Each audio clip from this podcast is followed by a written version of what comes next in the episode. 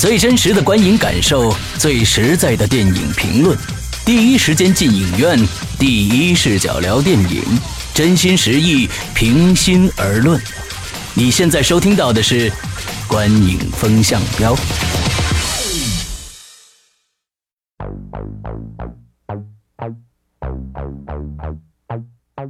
各位听众，大家好，欢迎收听《观影风向标》，我是施阳，我是波米。那么在节目的开始呢，先跟大家通知一下，就是观影风向标已经开通了微信的公众平台，那么大家可以在微信里边搜索呃订阅号，呃直接搜索这个观影风向标就可以搜到我们了。之后呢，上面有更多的一些关于电影的预告和相关资讯，希望大家呢能去关注一下啊。哎，我们今天做的这期节目呢，是一个非常特殊的节目。我记得我们从开播以来呢，只做过两个一个电影啊，是院线没有上线的电影。那上一个我记得是僵尸，对吧？呃，天注定两个哦，两个天注定和僵尸。对，那我们今天做的呢，是一个也是我们亚洲的一个亚洲区一个电影，叫《突袭》啊。这个突袭二，突袭二之后呢，我们先由波米来说说这个电影的相关资讯吧。哦，对，我们我们今天的这个另外一个嘉宾，这个玄木没有来啊，因为他对这个类型的电影不太感兴趣，所以就就没有请他加入来啊。我其实今天只有我们两个人来来聊这个事儿。啊，是一个双簧啊。啊，对，双簧。然后这个《突袭二》，我们为什么要做这个电影？首先，因为是最近他刚刚出了原带中文字幕的视频资源。嗯。大家可以感兴趣的话，可以到各大这个没有被封杀的网站上去下载这个 片子，啊，然后其实这个跟之前我们做僵尸和天注定都是一样的，我们都是在资源出的基本上第一时间做的那两个节目，对吧？对对对。哎，那么出突袭二呢，其实也是基于这样一个原因。当然，也许有些人对。这个突袭这个系列，或者他不是动作片迷，他不太了解，嗯，怎么突然蹦出一个二来？嗯，那么突袭一其实就是一个非常有名的印度尼西亚的电影，那其实它也不能算完全的印尼电影，对，它的导演实际上是威尔士人，是英国人啊，加雷斯安文斯，他是一个其实是在呃南洋，在印尼。长大的这么一个一个一个英国人，嗯，所以说其实他是深谙南洋的文化，嗯，他在拍《突袭二》和《突袭一》这个系列之前，他还拍过叫《精武》，呃，是应该是叫《精武战士》那么一部片子。呃，但是我们看过的同事说，这个那个片子拍的非常烂啊，呃，也不知道为什么，忽然可能是被上帝摸了一下头，所以呢，就突然开窍了。哎，那么突袭一其实突袭二是承袭，呃，三年前，也就是二零一一年的那部突袭一拍摄的电影。对。那么他的导演刚才介绍过是这个威尔士人，编剧也是他。嗯，那么主演呢是有伊科乌埃斯，嗯，以及其他的哈，这个估计念出来大家也都没听说过。这个主演伊科乌埃斯他本人是印尼的一个演员，嗯，他还曾经出现在呃去年在中国上映的一部上映的电影里面，就是《太极侠》啊。呃，那部呃基努里维斯自导自演的片子，对，哎，如果大家呃熟悉的话，呃，所以说呃这个演员呢，呃，应该也算是凭借这个《突袭一二》来成名，呃，《突袭一》在。北美当时是获得了非常好的口碑，它是先在圣丹斯电影节呃展映，然后呢就被一片美国的媒体盛赞。随后，它在全球范围内都发行了 DVD 和蓝光，销量也非常的好。那么在这样的基础上呢？突袭二也孕育而生。嗯，同样，他今年也是在一月份的圣丹斯电影节率先放映，然后获得了非常高的口碑，非常难得。因为很多的续集电影就越拍越糟了。嗯，但是从北美的口碑来讲，突袭二仍然保持着相当相当高的这种口碑效应。嗯，所以说呢，这部电影到后来，直到到现在，也在北美的一些就是可以说是非主流院线进行放映。嗯，呃。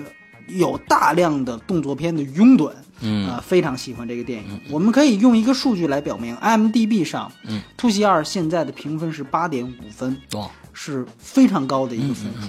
呃，所以说这个大概就是整个《突袭》的这么一情况。呃，当然忘了说，这个电影虽然是呃英国导演拍摄的，但是他的所有的大部分的团队，嗯。尤其是演职员团队和外景地，都是在印印尼本地来完成的。嗯嗯呃，这个整个故事也是讲印尼当地的故事。嗯，哎，所以呢，这个就是大概这么一个一个一个影片的概况。嗯嗯嗯嗯，好，OK，那咱们今天怎么聊这个电影呢？呃，呃，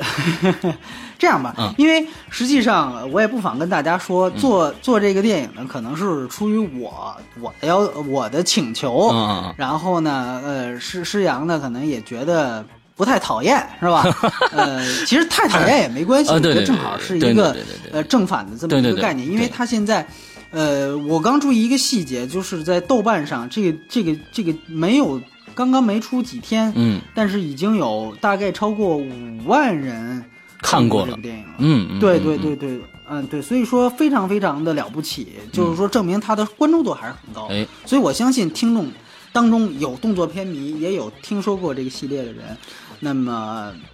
咱们也是来讨论一下这一。当然，在嗯我记得是在我们的嗯。另外一个播放的一个平台叫这个荔枝，荔枝上呢曾经有人给我写过写私信说，哎，这个《突袭二》已经出了源了，你们能不能聊聊这部电影？从这一点上来说，就就有人专门来要求来讲这部电影，说明这部电影的关注度还是非常高的。嗯嗯嗯，对。嗯，但是我呢，说实在的啊，就是是因为要做这期节目，我才看了一和二。嗯、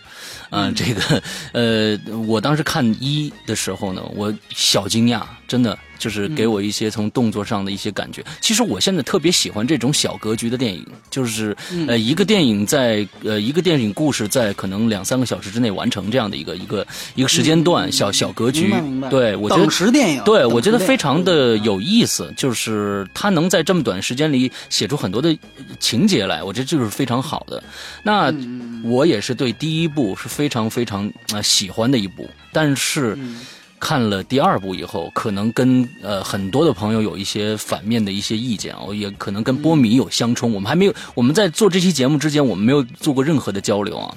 这个，要不然波米你先说说你的看法吧。呃，我觉得是这样，呃，因为我们都知道，之前咱们做节目都得打分。对。其实这一次我们不必去分什么演技呀、什么呃表演呀、这个这个剧情啊，嗯，因为这个戏呢，基本上是以动作为主哎的一个没错非常明显的类型嗯，片。没错。所以说呢，你去谈他的表演，那我可能会给一个很低的分数；嗯看他的剧情，可能给一个很低的分数。对但其实最后真正代表不了这个片子的价值。没错，对吧？没错，所以说，我觉得那样做的话，是对《突袭二》是不公平的。对。那么，其实我们不妨给一个平均的分数 OK 就是一个整体的一个呃印象分也好，或者是一个综合分数也好。OK，那我个人觉得，刚才你谈到《突袭一》《突袭二》，我个人觉得是两个电影有很明显的不同。对，但是这个不同有无高下呢？我觉得，呃，还是有一的有有有有一定高下的。可能《突袭一》作为一个第一部能够让人眼前一亮的东西，可能这个东西可能更好一些。嗯。所以《突袭二》呢，可能在这方面略逊。所以说，如果说一个综合分数的话，《突袭一》我可能会给到八点零，嗯，那《突袭二》我大概会给七点五。对，这是我的一个一个一个一个分数那其实其实我和波米这个差不多，其实我是嗯。第一步打七点五分，第二步呢是六点五分，嗯嗯，对，嗯这样的一个一个大大概的一个比例，嗯对对，所以我呃，那其实你不妨先谈谈，就是你对这两部电影的看法，嗯，然后呃着重谈一下第二部呗。好，其实我觉得第一部呢，它。突袭的这个名字非常非常的明显，它本人就讲的这样的一个事情。突袭，嗯啊，不言而喻，就是这帮人去去打这个楼房里边的坏蛋，呃，非常简虽然单。我我我我我稍微打断一下，嗯其实我更喜欢它的港版名字嗯。叫《突击死亡塔》。啊，啊，我觉得这个名字可能更有冲击力。我觉得当然我们知道，对，我觉得他可能是是不是因为李小龙的问题？对对对，我刚才说，对对对对对。因为他这里面其实第一部其实就是就是一个楼嘛，对没错。所以说他把它就给描绘成这个死亡塔，死亡塔对，我觉得那个那个个那个感觉还挺好哎没错你接着说，你接着说。呃，我哎觉得嗯就是正正因为是这一点，我觉得第一部和第二部的区最大的区别就是第一部非常的切题，第二部只是因为第第一部的一个一个衍生出来的一个产品罢了。我感觉我是这样的一个最直接的一个感觉，因为第一部非常直接，就进去就打开打，它里边也正体现了说这个导演，我感觉这个导演拍文戏不行。就是我总觉得在这个第一集里面也也表明了一些，他一一静下来就这个这个戏就出来了，就就就感觉就就往出出出跳了，但是一打就非常的精彩，而且我在里边第一部里边我还能记住两两大段的，第一大段就是他最开始搀着搀着山那个伤员出来，他拿着刀和一个一个护棍那一段非常精彩，第一最后一个就是他和他兄弟一起干掉那个 Mad Dog，就是那个、啊，那大长头。最终的一呃最最终后 boss 的一场打，哎对这两段是给我非常非常深刻印象的。我觉得这这里边不管在镜头的小镜头、碎镜头的剪接里边，都是非常出神入化的。我觉得就是他给动作片给了一个新的高度。最开始我在想啊，印尼、泰国啊，是不是就是这个冬阴功啊什么这之类的这样的一些跑酷加加动作的这种这种片子啊？我在最后一看出来，呃它确实是要比那个年代的那个片子又要高出很多的呃这个呃，在动作设计方面要高出很多了。但是我看到第二部的时候，我觉得，呃，第一部和第二部还有一个最大的区别，我再说一点，就是音乐。嗯，因为我本身做音乐，所以我对这一点非常的在意。就是，嗯，他第一部的时候，我觉得应该算是一个小成本电影吧。就是嗯，对，我感都都是小成本，没错，第一部因为它的里边基本上用的全部是重金属、电子加重金属，而第二部的音乐里边没有这么重的东西了，把这个特色给去掉了，用了一些非常常规的音乐。我觉得就是他非用了非常常规的好莱坞音乐去充斥在整个里边，我觉得他那种力度、那种刚性就一下子就就撤掉了。所以，这是我觉得一和二，我我觉得二不不足的地方，这还是其中重要的一点。第二个就是文戏太多，他为了我总觉得好像是第二集，好像是给钱了，给了很多钱，反正就有了钱了，我就不知道该怎么花了，加了很多的文戏，加了车戏，呃，这车的追逐戏，加了各种各样的东西，他把整个的时间段又加大了。呃其实他就是为了扣这三年的这个时间嘛，就是我这三年其实这个主角是去是去坐牢了。之后三年后发生的这件事情，完了之后，呃，整个的这个又像黑帮片，又像呃警匪片，又像功夫片，就是我觉得杂乱无章，所以我觉得他他在他剧情上又不扣题。他突袭二虽然是叫突袭二延续第一部，但是突袭的这个这个点，就突袭的这个猛劲儿没了。而且在这里边，我可能最能记得住打斗的一段，只有就是那三个人，那三个应该是中国人吧，还是就是一个一个呃哑巴、啊女的，还有一个拿棒球棒的，哦狼就狼狼头妹，哎，啊就狼头妹，就就那三段，他们同时突进的那那那那一段，我觉得给我的印象非常的深。至至于他到最后打最终 BOSS 那个拿那个小小片小片刀的那那个人，我觉得跟他第一集最后打那个人的力度差挺多的，这是我的直接的想法。所以我整个的评分比第一集要低了一分，是我是这样的一个感觉。对，嗯嗯嗯，其实我觉得，因为首先给我的感觉就是，我们都能达成共识的一点是，第一集与第二集确实在风格上有很大的不一样。对，你刚才也提到了，其实第二集更多的它其实是有意的去突出了这个剧情上面的东西。对，但其实导演本人他确实不太擅长，呃，不太擅长拍这个文戏。嗯，呃，我们不妨回到最早以前的，我们说动作戏，我相信所有听众应该都是从港片，对，从港片开始自己的动作片启蒙。嗯我记得大概在甄子丹之前，大概快已经快十年了，零六年左右，还是更早以前的这个《导火线》和《杀破狼》。嗯当时出来的时候呢，呃，当时有媒体呃形容这个片子用了呃这个八个字，叫做武戏满分，文戏零分。对，呃，来形容这这这这这个系列的电影。嗯那其实你现在去看，当时甄子丹混合着 MMA 嗯的这样的一个打斗，嗯，呃，应该说确实在动作片领域做出了很多的革新。对，呃，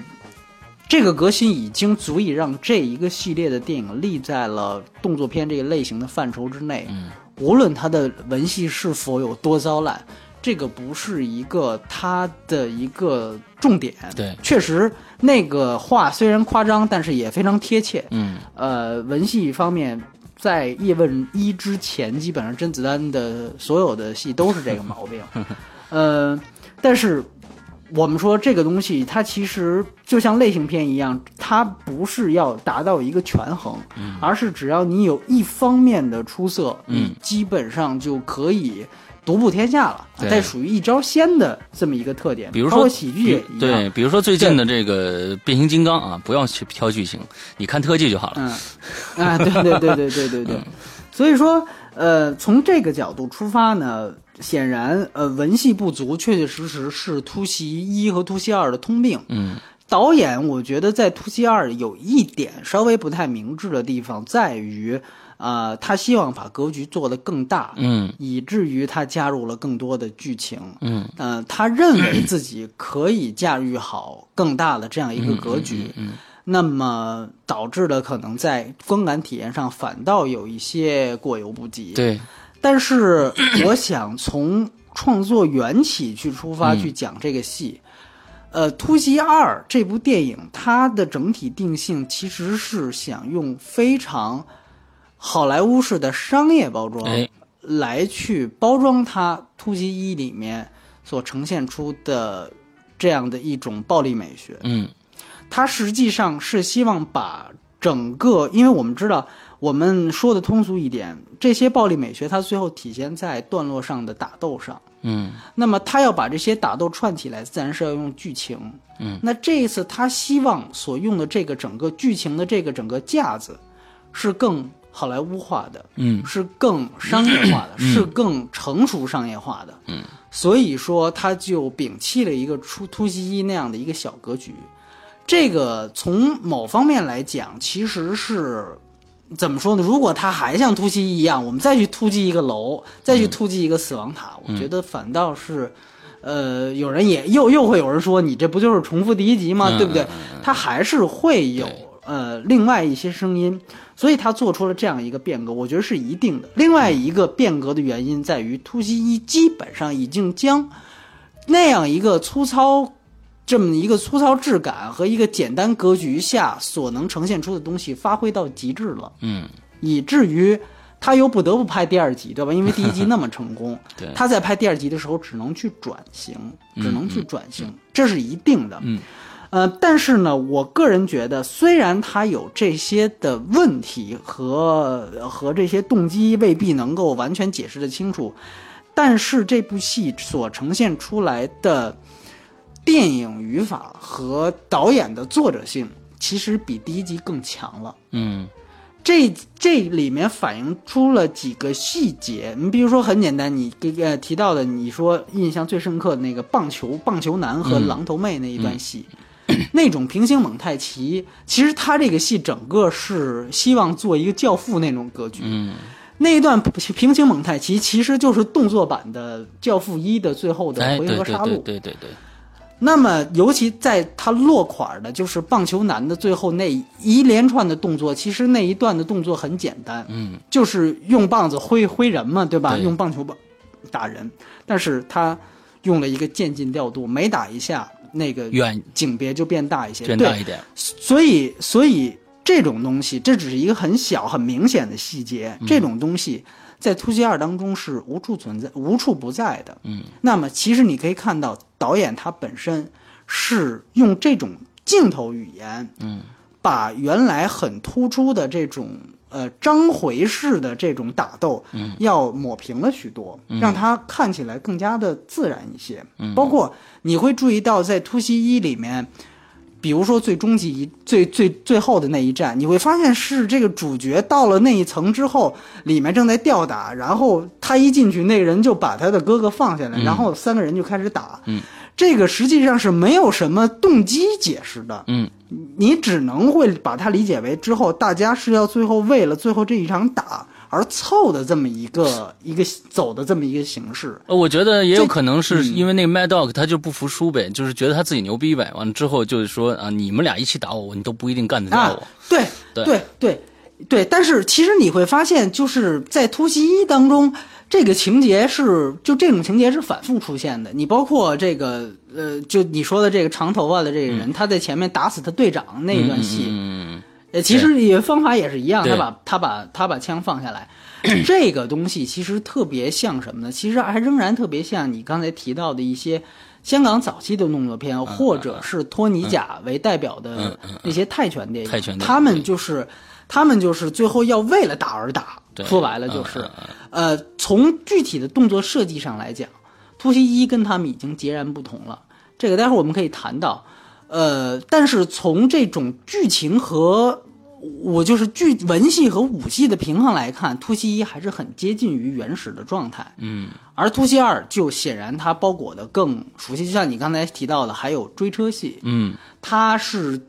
应该是第一个把追车戏和动作戏结合在一场戏里边的一个，不仅是亚洲电影吧，我觉得是所有的动主流的动作片里面，它是第一个这样做到的。嗯，呃，其实你会发现它的动作，呃，这个这个追车戏的场景是非常的港片的。嗯，呃，因为用的罗里贤嘛，对，呃，是香港最有名的一个追车戏，但是呢，它同时在追车这个车内的打斗，可以把它和这个追车的场景结合在一起，尤其是。呃，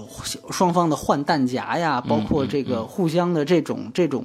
呃，血腥味很浓的这种射杀呀，嗯，其实，呃，在我感觉，这种节奏和这种这种调度，都是相当相当精彩的。嗯，那呃，这个其实我觉得是突袭二的一个亮点，嗯就是它完完全全把武戏呢融入进了它所有的这个剧情当中。嗯嗯呃，这个是我觉得突袭二一个嗯比一另呃比一完全不同的地方。另外一个就是整体风格，这个突袭二的整体风格你会发现明显要精致了很多。嗯呃，它的最大的一个特点就是它的整个的画面是非常的日漫化，哎它是非常接近于日本漫画的。嗯那么你其实可以发现，其实，在突袭一和二，如果大家稍微做解释的话，它的主要动作的场景使用的招数是南洋的著名的杂术，叫班卡西拉。嗯啊，这个大家我就不过多的去 去展开了，这个这个这个要留给武术教练去知道，或者大家去百度一下。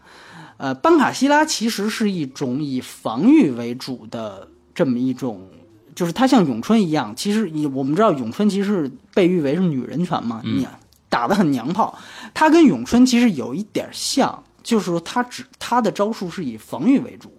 那么班卡希拉的在在他的精华部分，就是你提到的突袭一的，呃，那那那个那个他救人质，就是那个叫棍臂结合的那一段，对对对他的左手是持短棍，嗯右手持匕首，那一段基本上是展现了班班卡希拉的绝对精髓。它实际上是一种防御防御当中的一种，就是以以守代攻的这样的一种呃武打策略。所以说，呃，整个这个这个这个套路的动作戏其实并不花哨。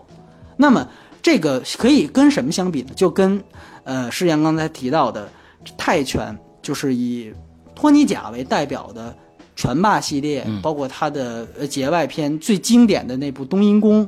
跟他们比，你会发现在《冬阴功》里面，大量的这种呃膝关节的磕打镜头，包括这种一字马、劈叉，而且呢，展现这样的一些招数的时候，导演都会用慢镜头来表现。嗯，甚至他会有老港片那种，在最最关键的时刻，一个动作他要不同经呃不同的机位要放两到三遍，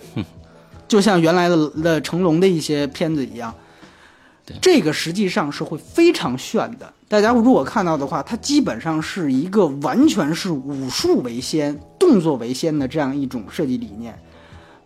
当然，它配合着泰拳本来就比较张扬和夸张的这样的一种动作，所以和班卡西妈形成了一种非常非常鲜明的对比。嗯，那在一当中，应该说它的整个剧情刚才提到的服务与班卡希拉的这种以防守为主的武术策略是一致的。但是在第二集当中，我觉得虽然他们不一致，但是形成了某种互补的概念。因为我们知道，其实呃，如果你呃有呃，如果大家有兴趣，可以多做了解的话，班卡希拉的这个武术，他真正使用的武器就是最后结尾那个大 boss 用的那种小弯刀。啊那个就是班卡希拉，就是他的武器不是长的，嗯不是不是剑，不是矛，而就是非常短的，接近于暗器的，对，接近于暗器的这种武器。但实际上呢，你会发现在第二集当中，由于这种武器的加入，使得第二集的这种武术招数更具侵侵略性。嗯也就是说，它的血腥程度会更加增加。嗯，当然这个只是一个相对的程度，它更加明显的不同与第一集的不同在于第二集的武术配合上了更加张扬的风格化的环境与画面。嗯比如最典型的就是开场监狱的那段沼泽地的戏，嗯其实那段动作设计是没有更多新意的，但是他通过这样的一种在沼泽地打斗的这样的一种，呃，这样的一种漫画式的展现，其实表达的就有一些泛暴力美学的东西了。他更他更想去普惠这样一种更加强烈的一段戏是后来。那个长头发的人，那个职业杀手死的那段戏，他是在大雪当中死的。嗯，我相信看过日很多日漫的人，甚至是看过《杀死比尔》的人，会有一些共鸣之处。在红色的血血液和这个白色的血当中达到的这种颜色和构图上的这种相近，实际上是非常非常精致精致的。当那样一幕出现的时候，其实我个人已经看它完全和第一集的风格化就就第一集的风格就完全不一样了。对，那另外一个，我觉得最大的区别，这个前面提到的都还不是最大的区别。另外一个最大的区别是，这部戏真的是做到了像美国的好莱坞一样的一个以形象为先，而不是武术为先的东西。嗯，什么叫以形象为先？就是你刚才提到的狼头妹。嗯首先是有这样一个形象处在那儿，嗯他具体打什么招数，他怎么打的，他打的那段怎么样，这是其次的事情。嗯他这个形象先立住了，包括像棒球男，他有一个自己特有的武器，然后先有这样一个形象，然后再根据这个形象找相应的特型演员。嗯，这个就像美国的漫画电影一样，就比如说像呃什么快银啊，像这个、这个冬日战士，大家想到的是，呃，快银用什么招数不知道，冬日战士打斗的时候是 MMA 还是 CQC，大家也不反应。但首先这个形象，哎呀，这这个这挺酷的这个造型先有了，这个就是完完全全颠覆以前泛太平洋电影，就是亚洲动作电影的一个非常大的变化。嗯，我们以前所有的动作电影全都是动作为先，就像刚才提到的，恨不得一个招数得三个机位同时放三遍，还得用这种升格镜头，就是慢镜来放。那是武术为先，在这里面得到颠覆，所以很多可能不是武术片的迷，比如我的有一些女同事看完之后，她会记得狼头妹，嗯，她会记得棒球男，这是因为这个形象树在这儿了，嗯哼，这个是和他第一集非常大的不一样，嗯，所以说我觉得在这样的一种大的变革之下，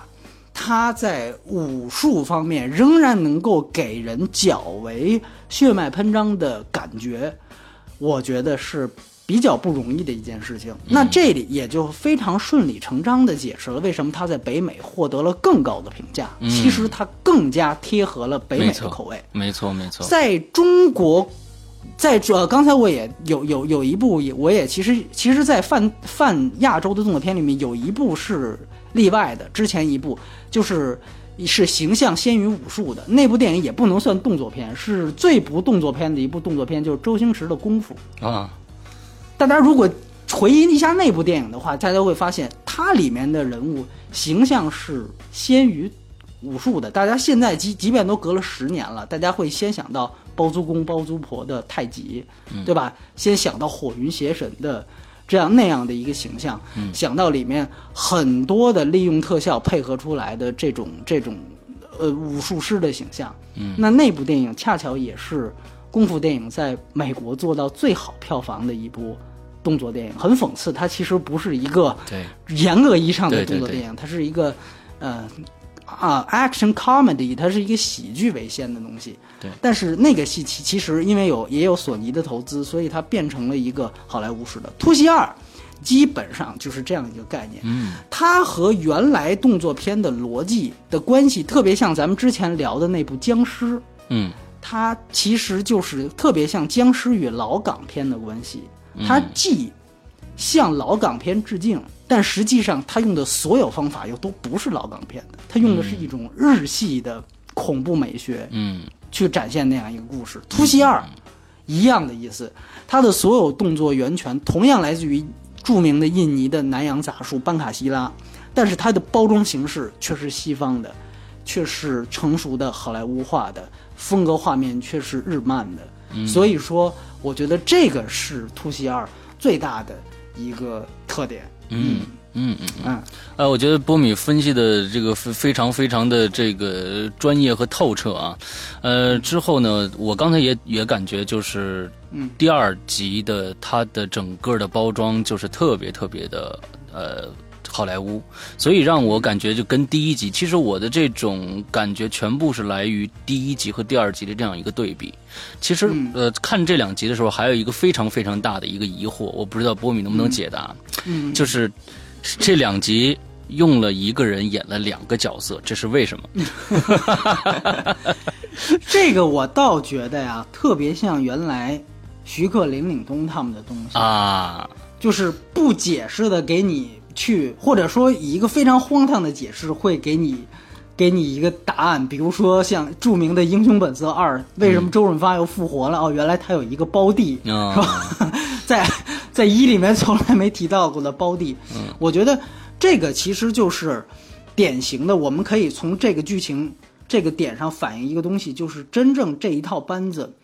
会。这一套班卡希拉的东西和导演能达成高度默契的东西，只有这么几个人。嗯嗯嗯，这套班子实际上是非常小的。嗯，那么显然，这个在剧情安排不下一个更合理的解释的时候，他就会用这样的一种方法，因为这个时候肯定还是动作设计，就是在武戏方面肯定还是要大于剧情的。嗯嗯，这个我觉得倒是一个。呃，怎么说呢？倒是一个我可能还不是太介意的一个一个一个点。嗯，对，嗯对，所以我觉得，嗯，当然，嗯，我个人是觉得这个戏确实由于它的文戏的加入，使得它有点长。对，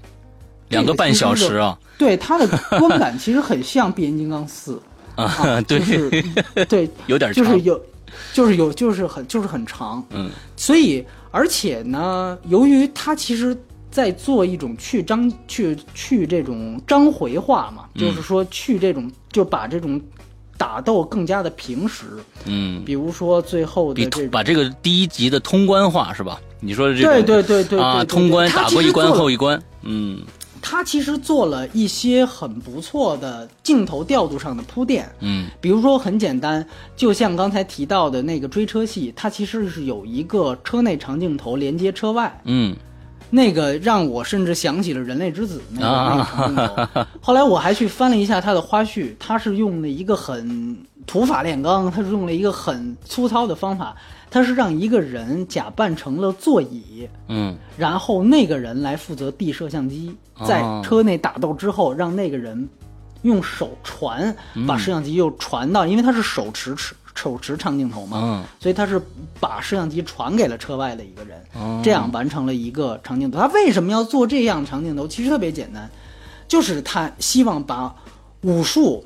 和他的剧情。给完全连接起来，它的很多个过场都是用这样的一种，也不是特别长的长镜头，不是不是冬阴功那种很花哨的那种四分钟的长镜头，不是那种，嗯，它是用的这种过度的用长镜头来做一个连接，嗯，尽量的把武术埋在它的整个的剧情线当中，嗯，而不让它那么的抢眼，嗯，所以我觉得这种东西当。我看到之后，我觉得，哎，这个是导演的一个作者意识在里面。嗯，你会发现，其实，呃，像刚才提到的泰拳的那些拳霸的电影，它的导演的存在感是特别低的，你知道吧？嗯，就基本上是造星托尼贾，就是就是托尼贾一个人。你会发现，虽然《突袭二》也有刚才提到的这个男演员，但其实他在里面的戏份，无论是比甄子丹在《导火线杀破狼》里，还是比刚才说的托尼贾，都其实要小很多。嗯这个我觉得也是突袭二做的最不容易的一点。而且刚才你提到的那段平行绑带机，其实我自己个人感觉，那段戏其实在动作设计上真的没有太多的新意。嗯，对，尤其是这种地铁搏杀，哎呀，我就想到了这个，真的是跟日本电影太像了，就是就是恨不得还穿一个，就是就差穿一个水水军服了，你知道吗？就 是就是，呃，包括昆昆汀学的那一套就非常像。但其实我觉得他真正好的一点，后来又让我想通一点，实际上他那一段戏是在给他后来的通关前的那一场戏做铺垫。嗯嗯就是他在对决最后的那个大 boss 之前，实际上先干掉了这样几个人，对吧？先生告诉你这俩干掉这俩人多不容易。嗯对对对，我觉得这个铺垫呢，其实就是剧情上的他的一个作为，我觉得这个作为还是很成功的。嗯嗯他不是说简简单单的给你塑造几个打手，嗯然后然后在那儿很费劲的打完之后再进去，嗯，而是能够和前面的剧情啊没错能够转起来。没错。包括这个哑巴，呃，这狼头妹本身是哑巴，他们之间还有这个东西在角色和形象塑造上，我觉得这集都还是比较成功的。嗯嗯嗯，呃，很难得，他第一集能够是另外一种风格，然后第二集是这样一种风格。对我觉得做了这么大的转变，完成度还很高，这是我觉得很不容易的一个地方。嗯嗯嗯嗯，我总觉得第三集，假如说有第三集的话，就变成 Lambo 了。对，真的有可能，真的有可能。所以我我我也是特别好奇，因为第二集既然口碑也那么高，他第三集其实应该背负的压力会更大更大更大。所以我我不知道这个。但其实我我倒蛮喜欢他的嗯结局的我倒喜欢蛮喜欢啊他就是说着我我我打不动了，就是就完了。对就就非常我觉得这个结局是我非常意想不到的。我就喜这种呃结局又非常的开放式，所以对对这种结局，而且他说那个话，我觉得是他这一一个整个剧里面说的最酷的一句话，就是我操，这是人的话真打不动了。我也不能说 像别的一个电影，就比如说是什么《圣斗士星矢》之类的，叭一个眼神过去可能就完了，要又要打，或者他说我天哪，我真打不动了，就完了。我就真，我觉得这个这个这个结局是我是非常喜欢的，对。嗯嗯对，所以我我是觉得就是说它整个包括其实我们在呃简单的去聊一聊它整个的武武武术的细节设计，你会发现。呃，其实第一集我是我是跟我爸看的，嗯然后我爸其实是我小时候他带我一起看老港片、动作片长大的一个，嗯他是算是一个老影迷。嗯他给我的感觉，就他对这个两个两个片子评价也不高啊。嗯他他给我的感觉，他就说了一点，他说他觉得这两部戏的动作精彩，嗯都是建立在更加血腥的这么一个基础上，我觉得是有道理的。嗯虽然我很喜欢这两部，确确实实是这样，因为你知道这个导演他其实是很像原来那些 B 级片导演，嗯他嗯的这些作品是很难进入主流院线的，所以他几乎不去考虑美国的分级制度。嗯所以说他的所有碟也都是靠碟的收入来来来来回本嘛，嗯所以说应该就是歇斯底里的这种暴力。所以说，确确实实在第二集当中，我们会注意到，在杀戮的时候，他配了大量的这种音效。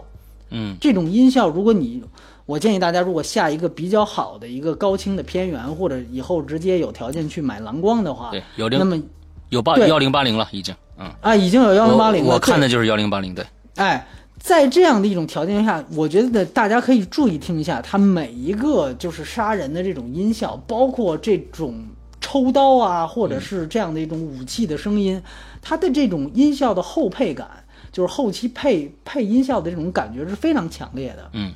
就是所以说，他其实通过这样的东西也是强化了他更加血腥的这样的一个一个一个层。打击所以为什么玄牧玄牧没来嘛？嗯嗯对吧嗯？也确确实实是这样。包括呃，他的就是包括这种大关节，嗯其实其实几乎每一个我们说每一个这种这种拳派都有打关节的招数，嗯但是你会发现，呃，在突袭这个系列里面，打关节是最。最强烈的就是把胳膊啪一下撅了，然后那个撅的声音，那个声效，它会要非常强烈的去突出出来。对，哎，就是这种东西，其实就是增加了人们，就说白了就是吸，就激起人们的荷尔蒙嘛。嗯，就这个东西，确确实实是也是一个后期包装的东西，它并不是武术本身。那相比，其实都西医已经有了，包括那种你记得，呃，那个刚才我们提到那种棍棍臂大战里面的那个用匕首戳血点，对，啪啪啪，就那种戳血，点，对对对，包括他把人的喉咙直接最后一个非常漂亮的一个下劈，最后把他喉咙放在了那个门门槛上，对对对。那个已经破碎的门槛的尖儿上，对，就这种东西，其实确确实实它非常漂亮，非常酷，暴力美学，但它确确实实是建立在比港片要更血腥的东西身上。嗯你在徐克的片子里面，你在哪怕是甄子丹片子里，你可能看不到这样的东西。嗯，所以说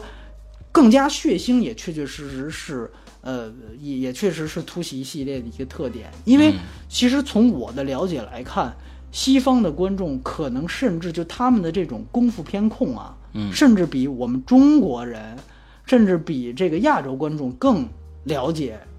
这个系列的电影，嗯哼，就是因为他们专门有这样一批动作片影批，所以我觉得一直在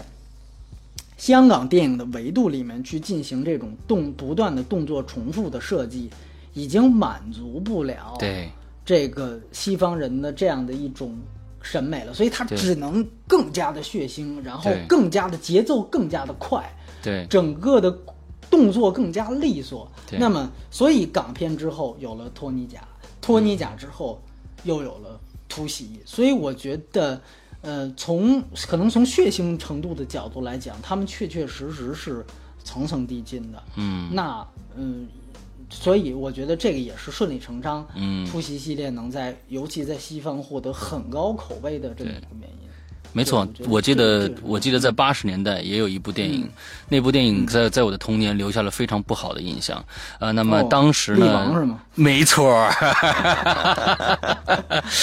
八十年代力王是非常血腥暴力的啊，那就是说在当年，那就我觉得那专门就估计是拍给美国人看的啊，嗯呃，亚洲人几乎受不了那种。就是各种 B 级片里边的各种血浆啊什么的，这样嗯子、非常，那都是一个功夫片的异类。对，他那个我觉得其实已经不能算是功，就是动作片了。嗯他那个其实是像你说的，它是一种呃 cop 片，然后是血浆片、cop 对片这样的一种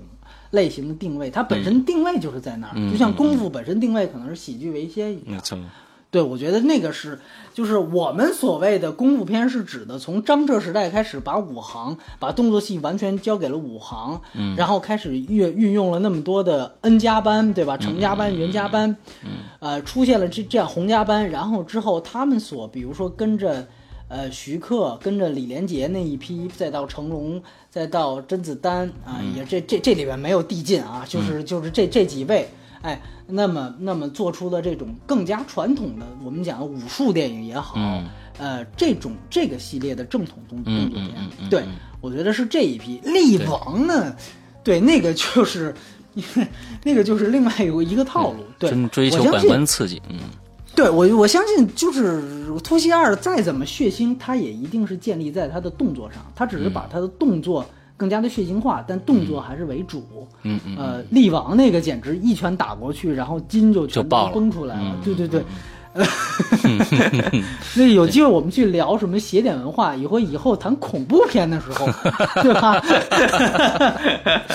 没错。对，我觉得这是恐怖片类型。Peter Jackson 早期作品啊，就是就是这样。对 对对对对对对，是嗯属是属于那样的嗯。但其实这里面，嗯，突袭二，我觉得因为可聊的东西太多，但是呃，也也不能咱俩一直在唱双簧。就这部电影，其实我觉得可以有一个泛话题，就是你觉得，呃，这大概这十年吧，或者说两千年以后，你看到过最印象最深的动动作片你觉得最好？对对对对。动作片应该我觉得是那个那个那个呃，你刚刚说杀破狼前面那个叫是是是，呃，导火线，导火线啊导火线，导火线啊，对导火线，我是觉得是比较好的，因为到最后，尤其是他最后和那两个人斗的时候，呃，甄子丹有一段打戏，就是他要抡两圈胳膊，再叭打过去，那是我真的是他那里面基本上是以锁技为主的嘛，所以这个是这个是我看到的，对。MMA 结合着巴西柔术，是对巴西柔术，我看到了新鲜感，我看到了新鲜感，所以我觉得《导火线》是我这个十年里边看到的可能。动作片里最好的，因为说实在的，中国现在你说不管请哪个哪个加班啊，他们已经成套路了。就像你跟你说的，他是这个没有突没有改变的话，那是完全刺激不了大众的。所以，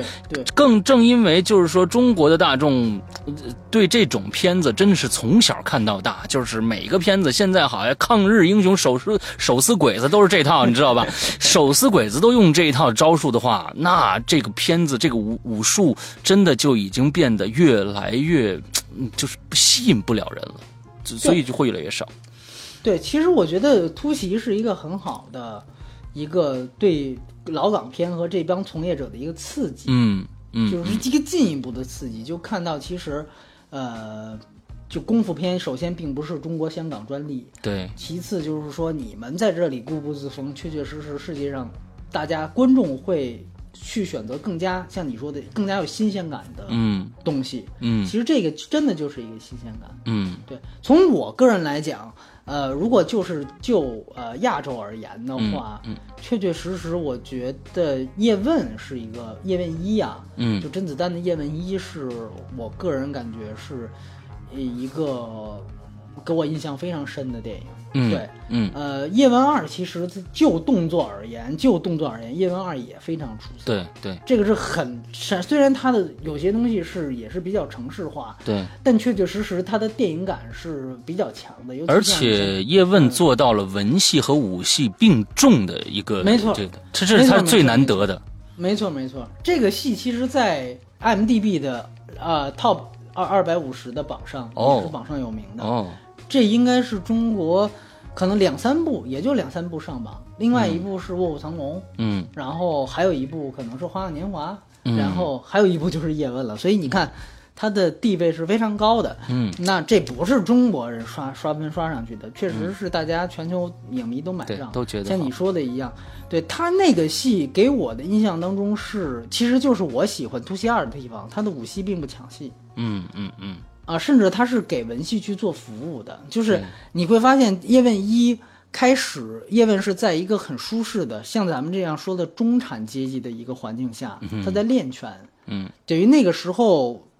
咏春拳也好，他的这一身本事是一种奢侈品，嗯，是一种奢侈品，它是一种比武，它是实际上是用来炫耀的东西，嗯，但是当国破国破山河在，国破家亡的时候。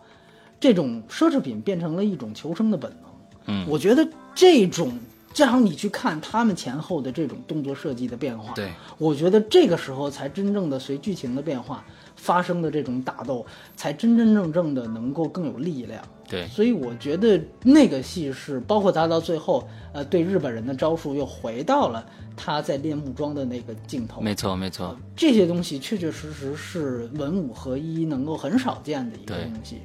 呃，反倒是大家一再吹捧的这个一代宗师，我仍然觉得还是一个一个一个一个一个王家卫原来的东西。对这点，我们两个人的嗯这个看见见解是一样的。对对对，当然，如呃，当然也也，当然我后来听到另外一种说法，觉得就解读他的这种武打设计啊，就是说一代宗师的武打设计，尤其是叶问打章子怡那一段一上一下那种，嗯，说那个其实是。是是这个床戏的隐喻，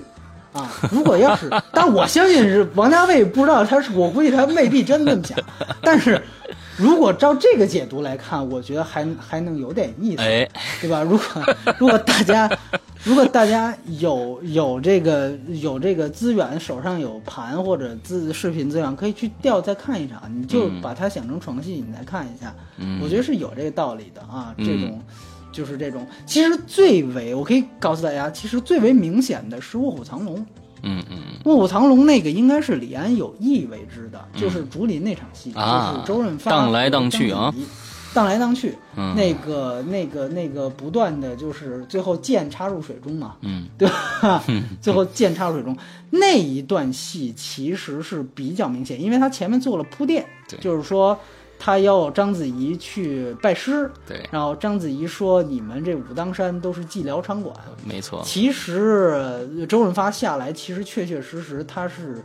呃，主张以以此来修行的，就是以这个呃处女之身来修行。所以你把就是因为它原著小说里其实这个方面是更明显的，嗯，所以 所以如果你把这个知识结合去看那段竹林戏的话，确确实实你会看到一些比较暧昧的东西。对，嗯，所以那个我觉得，这个我觉得是可能，呃，我们引申说的了啊。动作戏当中，它真的我们讲以前讲爱情动作片嘛，它真的是动作动作片，爱情动作片，对，它真的是这种效果。所以，呃，不妨我这儿抛抛个砖，其实大家可以去，到时候有有兴趣去仔细看看那那一段戏。OK，对然后，呃，说的也也也挺长的，是吧？嗯然后其实我我我再简单说一下，就是说，在欧美，包括在好莱坞，呃，你会发现其实最直到最近来讲，呃，欧美的好莱坞化其实也在去港片化。嗯，你有没有发现，原来一度在《黑客帝国》和《蜘蛛侠》老三部曲的时代，是一个港片化的巅峰，就是他们所有的，甚至所有的动作设计都是找的香港的团队嘛，对，对吧？我们都知道《黑客帝国》是袁和平设计的，袁家班嘛，嗯啊，对对对对对，呃，蜘蛛侠的设计，尤其蜘蛛侠二也是香港的团队设计的，我忘了是袁奎还是谁，对，嗯，也是香港的团队来做的动作设计。那个时候，其实你就会看到他们是非常的，呃，火就是非常的夸张，动作非常漂亮啊，一招一式。但是后来你会发现，确实是有这种审美疲劳原因。直到零五到零六年出现了两部电影，一部是《零零七皇家赌场》，嗯。还有一部就是惊世骇俗的《谍影重重三》。啊，这两部戏呈现出的动作设计，就是回到了原来的西方军方的那种 CQC 的近身搏击，嗯，就是完全的是这种粗颗粒的，完全的是实战派，没有任何的花哨动作。嗯哼，然后没想到这两部戏大获成功，当然他们的文戏也非常成功，尤其是《谍影重重三》。嗯，所以等于这两部戏的先后面试又把又把这种香港化的东西又给去掉了，所以直到现在你会发现，其实好莱坞又慢慢的在去港片化，所以。呃，刚才其实抛了一个话题，说这十年最好的动作戏，如果放之好莱坞的话，我真的觉得《谍影重重三》是一个值得一看再看的电影。没错，对，没错，这个，我觉得真的是，包括后来应运而生的另外一部叫做《Taken》，就是啊《飓风营救》哎，嗯那个戏也是非常典型的 CQC，就是属于。呃，你知道连姆尼森其实不能打，而且都五十多岁了，嗯。所以他也用了一些镜头语言，就是那种快速的剪辑，对。包括这种近身镜头，其实就是说说白了就是就是用那种快速剪辑把这个演员哎可能不利索的这种手脚给糊弄过去。哎，遮丑遮丑，对对，对对，所以说那个我觉得确确实实是西方人不如东方人会打，但西方人会拍电影